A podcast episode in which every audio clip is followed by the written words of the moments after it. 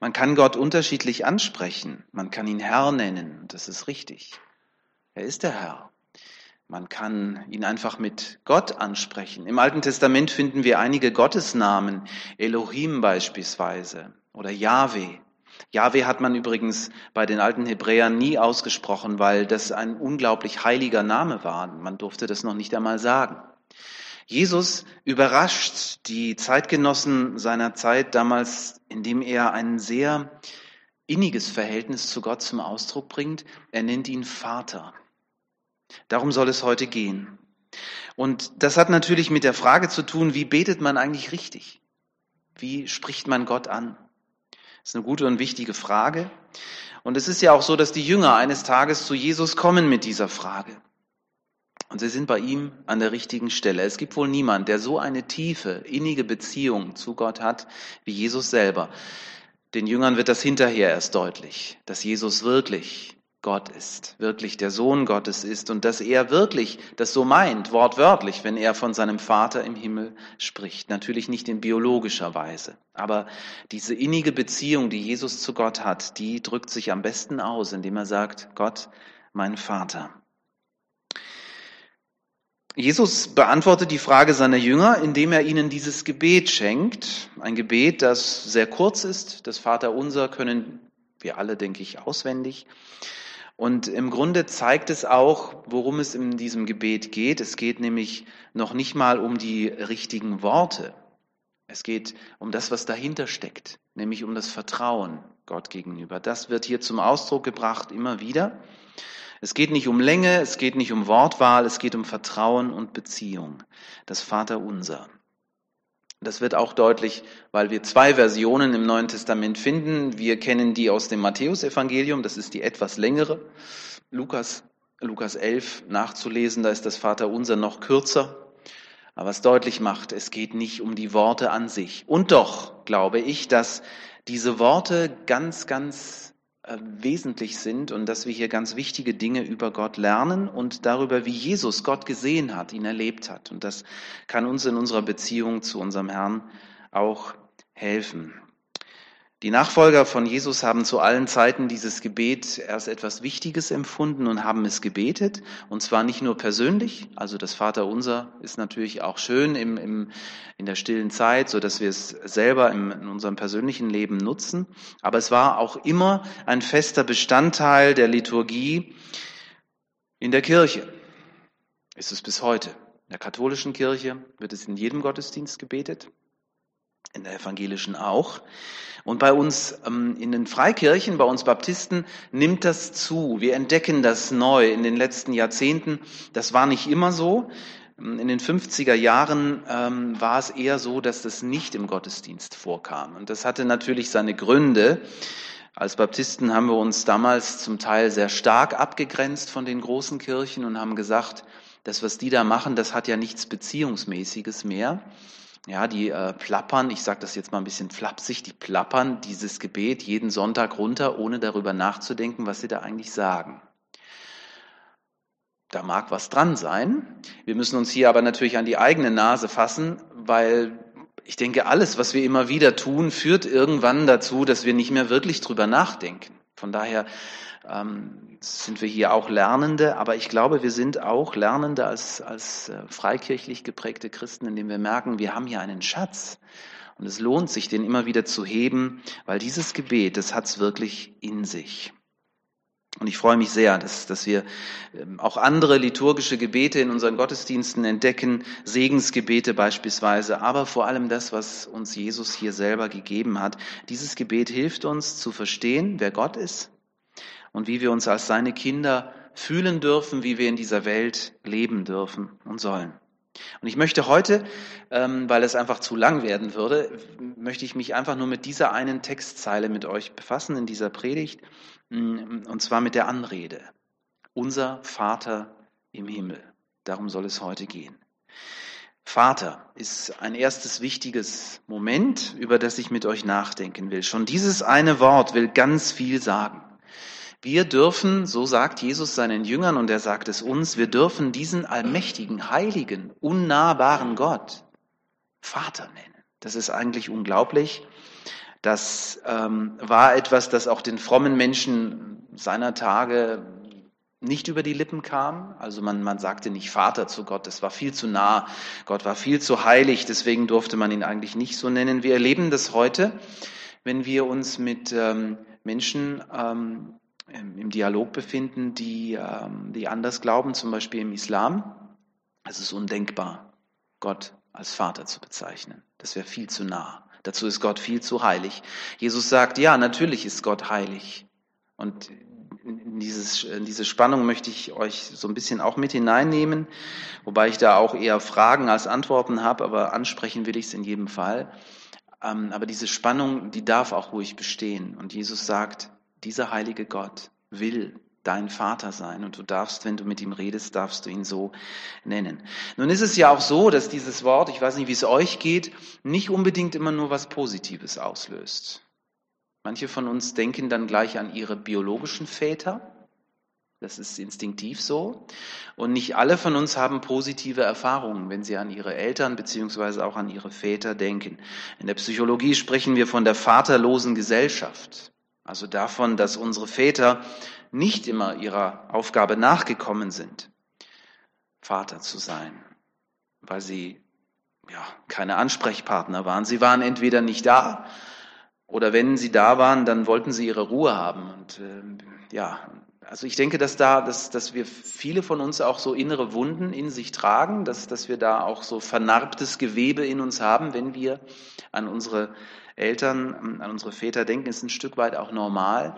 Und hier wird auch der Unterschied deutlich zwischen dem Vater, den Jesus meint, und unseren biologischen Vätern. Jesus will uns die Bedeutung des Wortes Vater ganz neu zeigen. Sein Wesen ist Liebe. Das ist das Besondere. Jesus sagt, sein Vater lässt die Sonne aufgehen über Gute und Böse. Das sagt schon mal ganz viel über diesen Gott aus, den Jesus kennt und an den er glaubt. Das ist kein Gott, der die Menschen einteilt in gut und schlecht, in schwarz und weiß, in gläubig und ungläubig, sondern er, er liebt sie alle und, und er liebt niemanden mehr, als er jemand anderen liebt. Das, das muss man, das müssen wir uns als fromme Menschen überhaupt erstmal bewusst machen, weil wir ja immer denken, Gott liebt uns besonders. Ne? Aber er liebt jeden Menschen besonders, auch die, die gar nicht an ihn glauben.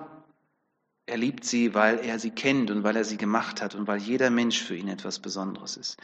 Und wenn wir das begreifen, dass wir Kinder eines solchen Vaters sind, ja, dann, dann gehen wir auch mit anderen Menschen ganz anders um, weil wir wissen, dass Gott die alle unendlich liebt und dass sie ihm ganz viel bedeuten. Es ist ein Vater, sagt Jesus, der uns nicht nur Dinge schenkt.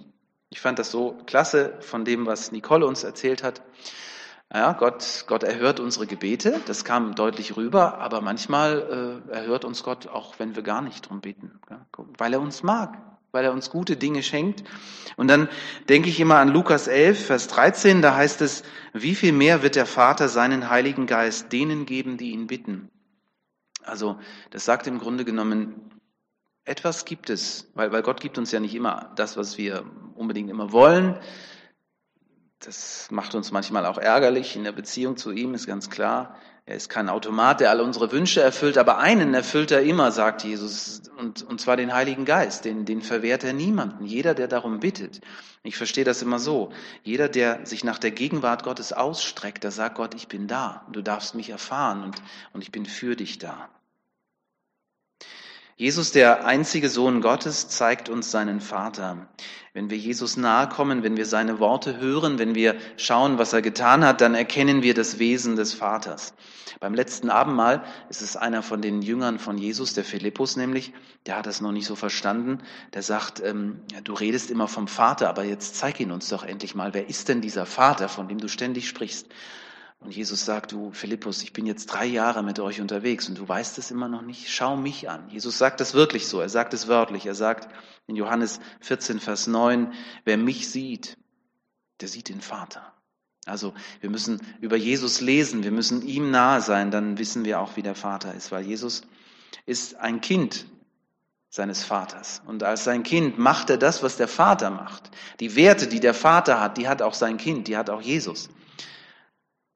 Und ähm, das heißt dann auch, Auch hier wieder, dass wir das Bild unserer irdischen Väter nicht auf Gott projizieren dürfen, weil Gott ist der vollkommene Vater, der keine Fehler macht bei der Erziehung seiner Kinder. Ich meine, wenn, wenn ich an meinen Vater denke, ich, ich ehre ihn und ich, ich liebe ihn, ich denke gerne an ihn zurück. Er ist ja jetzt schon vor zwei Jahren, ist er verstorben. Ähm, und wenn ich so überlege, der, der hatte keine Erziehungsbücher, der hatte gar nicht die Möglichkeit. Und ich merke, wie viel er mir gegeben hat, mit auf den Weg gegeben hat. Ähm, und ich kann ihm wirklich all das vergeben, wo ich denke, da ist es zu kurz gekommen, da hat er mir nicht das gegeben, was er mir hätte geben sollen. Ne? Ähm, und ja, ich merke, was für ein Minenfeld Erziehung ist, seit ich selber Kinder habe. Und ich werde da unglaublich gnädig, weil, weil ich merke, ich, ich hatte jede Menge Erziehungsbücher, aber das hat auch nicht unbedingt geholfen. Ich habe, ich habe manche Fehler vielleicht nicht gemacht, dafür habe ich andere gemacht. Und vielleicht ist es auch ein Stück normal, dass wir als Menschen ähm, diese, diese Narben in uns tragen, diese Wunden haben, weil wir weil wir letztlich auch immer wieder merken, nur Gott kann uns wirklich das geben, kann dieses innere Vakuum in uns, in uns füllen, das, das, wir, das wir in uns tragen. Das kann kein Mensch, das können unsere Eltern nicht, das kann der Ehepartner nicht. Da überfordern wir einander auch, wenn wir denken, dass der andere uns das geben muss, was uns fehlt. Ja, unsere Unvollkommenheit kommt ja nicht zuletzt daher, dass wir unsere Kinder in ihrer Tiefe gar nicht verstehen. Auch das merke ich immer wieder. Ich denke immer, meine Güte, was ist mir mein Sohn ein Rätsel? Ein Buch mit sieben Siegeln. Und mir dann vorzustellen, ähm, Gott kennt mich durch und durch. Er weiß wirklich, wer ich bin, weil er mich gemacht hat. Er ist mein Schöpfer und ähm, ja, er, er mag mich und er liebt mich und zwar trotzdem. Also das finde ich irgendwie immer wieder, da kann ich echt ins Staunen kommen. Finde ich auch so, so stark, wenn wir in der Bibel lesen, dass deutlich wird, dass, dass Gott nicht im Kollektiv von uns denkt. Na, so die Gemeinde oder die Menschheit, die habe ich lieb, sondern Gott geht es um den Einzelnen. Das wird so schön deutlich in Psalm 139, Vers 6. Da bringt der Dichter das so rüber. Er sagt, du hast mich gesehen, als ich, bevor ich geboren war. Also Gott hatte schon eine Idee von uns, bevor wir da waren. Das, das finde ich unglaublich. Jeder Tag meines Lebens, schreibt er, war in deinem Buch geschrieben. Jeder Augenblick stand fest, noch bevor der erste Tag begann. Das ist nochmal was ganz anderes. Und da sage ich mir, für Gott gibt es keine ungeplanten Kinder. Gell? Also das, das hört man ja manchmal, dass, dass dann Leute sagen, ja, da kam halt so ein ungeplantes Kind dazwischen. Ne? Gott kennt das nicht. Gott hat uns alle gewollt, deswegen sind wir hier. Dieser Gedanke ist ja natürlich auch ein Stück unvorstellbar, aber ich glaube, je mehr uns das bewusst wird, desto tröstlicher ist er auch. Weil Gott kennt jeden Menschen ganz persönlich und Gott versteht dich, auch wenn du vielleicht gerade das Gefühl hast, ähm, niemand versteht mich. Keiner weiß wirklich, wie es mir geht. Manchmal verstehen wir uns ja selber nicht. Gell? Gott versteht uns trotzdem. Ich finde das so stark. Es ist schön. Ja, und es hat dann natürlich auch etwas, ähm, was, was dann mit, mit unserer Reaktion zu tun hat, finde ich. Das, das gehört hier auch mit dazu. Und zwar ohne Zeigefinger oder so. Aber ich glaube, in dem Moment, wo wir Gott als Vater ansprechen, sagen wir gleichzeitig, Gott, ich bin dein Kind. Und als Kind sage ich, ich brauche deine Erziehung. Ich unterstelle mich deinem Willen. Und das ist tatsächlich so, dass Gott möchte, dass wir ganz viel lernen. Ich denke manchmal, nach den vielen Jahren, die ich als Christ unterwegs bin, ich habe noch nicht wirklich viel gelernt. Ich bin immer noch dabei und wahrscheinlich lernen wir in unserem Leben nicht aus. Und das Schöne ist ja auch, wir bleiben für Gott diese Kinder, die er immer wieder einlädt und sagt, jetzt bist du wieder hingefallen, hast dich schmutzig gemacht, macht nichts. Ich, ich mag dich und äh, ich vergebe dir. Und du darfst aus dieser Vergebung leben und du darfst immer wieder aufstehen und es neu probieren. Äh, ich muss an diesen Film denken. Batman Begins war es, glaube ich. Da, da heißt es, warum fallen wir? Damit wir lernen, wieder aufzustehen. Genau, darum geht es. Und so sieht Gott das. Er ist unser Vater. Und er traut uns zu, dass, dass wir lernen, dass wir nicht dieselben bleiben. Und selbst wenn wir manchmal frustriert sind, auch von uns selber, Gott gibt uns nicht auf. Aber das bedeutet es eben, wenn ich sage, Gott, du bist mein Vater, dann sage ich gleichzeitig, ich bin bereit, mich von dir führen zu lassen und erziehen zu lassen. Und dass ich dann nicht bockig bin. Ne? Ja, manchmal sind wir auch bockig als Gottes Kinder. Gott äh, kann auch damit umgehen, denke ich. Je mehr wir Gott kennenlernen als diesen liebevollen Vater, desto mehr, glaube ich, passiert auch das in uns, dass wir sagen, wir, wollen das. Wir wollen dann auch wirklich uns wie seine Kinder verhalten, so wie wir das von ihm lernen, so wie wir das von ihm fühlen, dass wir ihm unser Leben zur Verfügung stellen. Ich glaube, das ist einfach das, das Normale und so soll es sein. Äh, so ein paar Dinge, die zum Vaterbild hier natürlich nochmal mit hineinkommen, möchte ich an dieser Stelle auch nochmal kurz ansprechen. Aus der feministischen Theologie wird ja immer wieder die Frage gestellt, ja, aber ist Gott denn nicht auch Mutter? Und ich will an dieser Stelle ganz klar sagen, ja. Wir haben sogar Bibeltexte, die das bezeugen.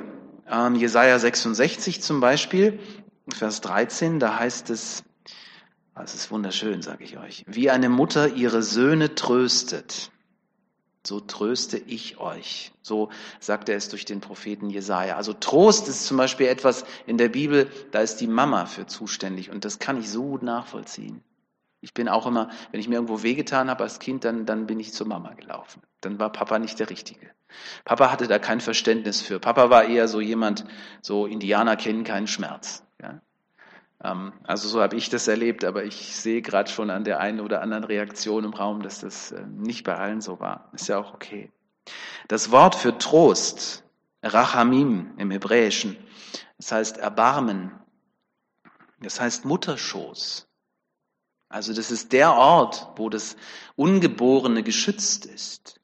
Und das sagt ja ganz viel darüber aus, wie Gott uns Menschen sieht und dass er uns umgibt, wirklich von allen Seiten, dass wir, dass er, dass er uns einhüllt in seine Liebe, in, in, in diese Geborgenheit und dass er will, dass wir ein Teil von ihm sind sogar. Ja, das ist so stark. Und trotzdem, trotz dieser deutlichen Bildsprache wird Gott in der Bibel nirgendwo als Mutter bezeichnet. Warum ist das so? Da kann man jetzt natürlich drüber rätseln.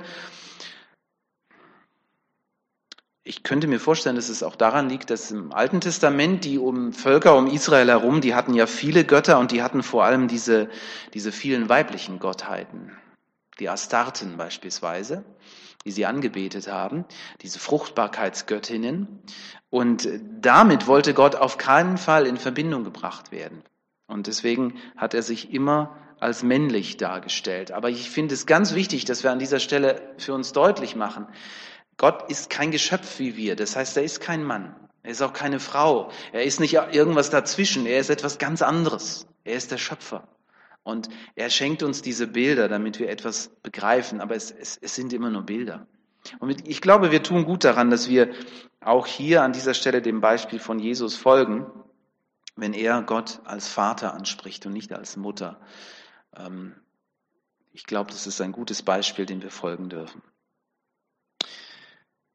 Jesus zeigt uns nun also einen Gott, der nahe ist, der eine persönliche Beziehung zu uns will, ein vertrautes Verhältnis will. Wie weit dürfen wir da gehen? Das ist so ein bisschen die Frage, die ich habe. Ich habe da keine, keine fertige Antwort, aber manchmal bin ich ein bisschen erschrocken. Und das ist wirklich nur, ich, ich mache aus meinem Herzen keine äh, Mörderhöhle. Ich sag's euch einfach, aber ihr dürft es auch ruhig ganz anders empfinden. Wenn ich in charismatischen Gemeinden unterwegs bin, dann erlebe ich ganz oft so in den Gottesdiensten, dass, dass Gott ähm, nicht nur als Vater angesprochen wird, sondern als Papa oder als Papi. Und ich will das nicht werten, sag euch aber, dass, dass ich manchmal irgendwie denke, ähm, ja, wie weit dürfen wir da gehen? Bin ich hier selber schon ein Pharisäer, das, äh, der, der praktisch jetzt, wo, wo Jesus sagen würde, ah, komm Viktor, das jetzt übertreibst du, Gott will das doch? Ich weiß es nicht. Ich, ich denke, dieses Spannungsverhältnis darf durchaus bestehen bleiben und wir sollten das nie vergessen. Jesus nennt uns seine Freunde. Gott will, dass wir seine Kinder sind und dass wir ihn ähm, wirklich ganz persönlich auch ansprechen und gleichzeitig bleibt er aber der Heilige, der unnahbare Gott. Ich meine, wir, wir können ihm nicht einfach auf die, auf die Schulter äh, schlagen und sagen, ja, ja, ich, ich weiß es nicht. Ich wollte es euch einfach mitgeben zum Nachdenken. Ähm, ich denke, ihr, ihr werdet da einen Weg finden, einen ganz persönlichen Weg, wie ihr das möchtet. Und ich will hier auch niemanden verurteilen, der es anders macht als, als ich. Mir persönlich ähm, kommt das Thema Ehrfurcht hier nochmal so vor Augen und ich, ich meine, das ist auch was Wichtiges.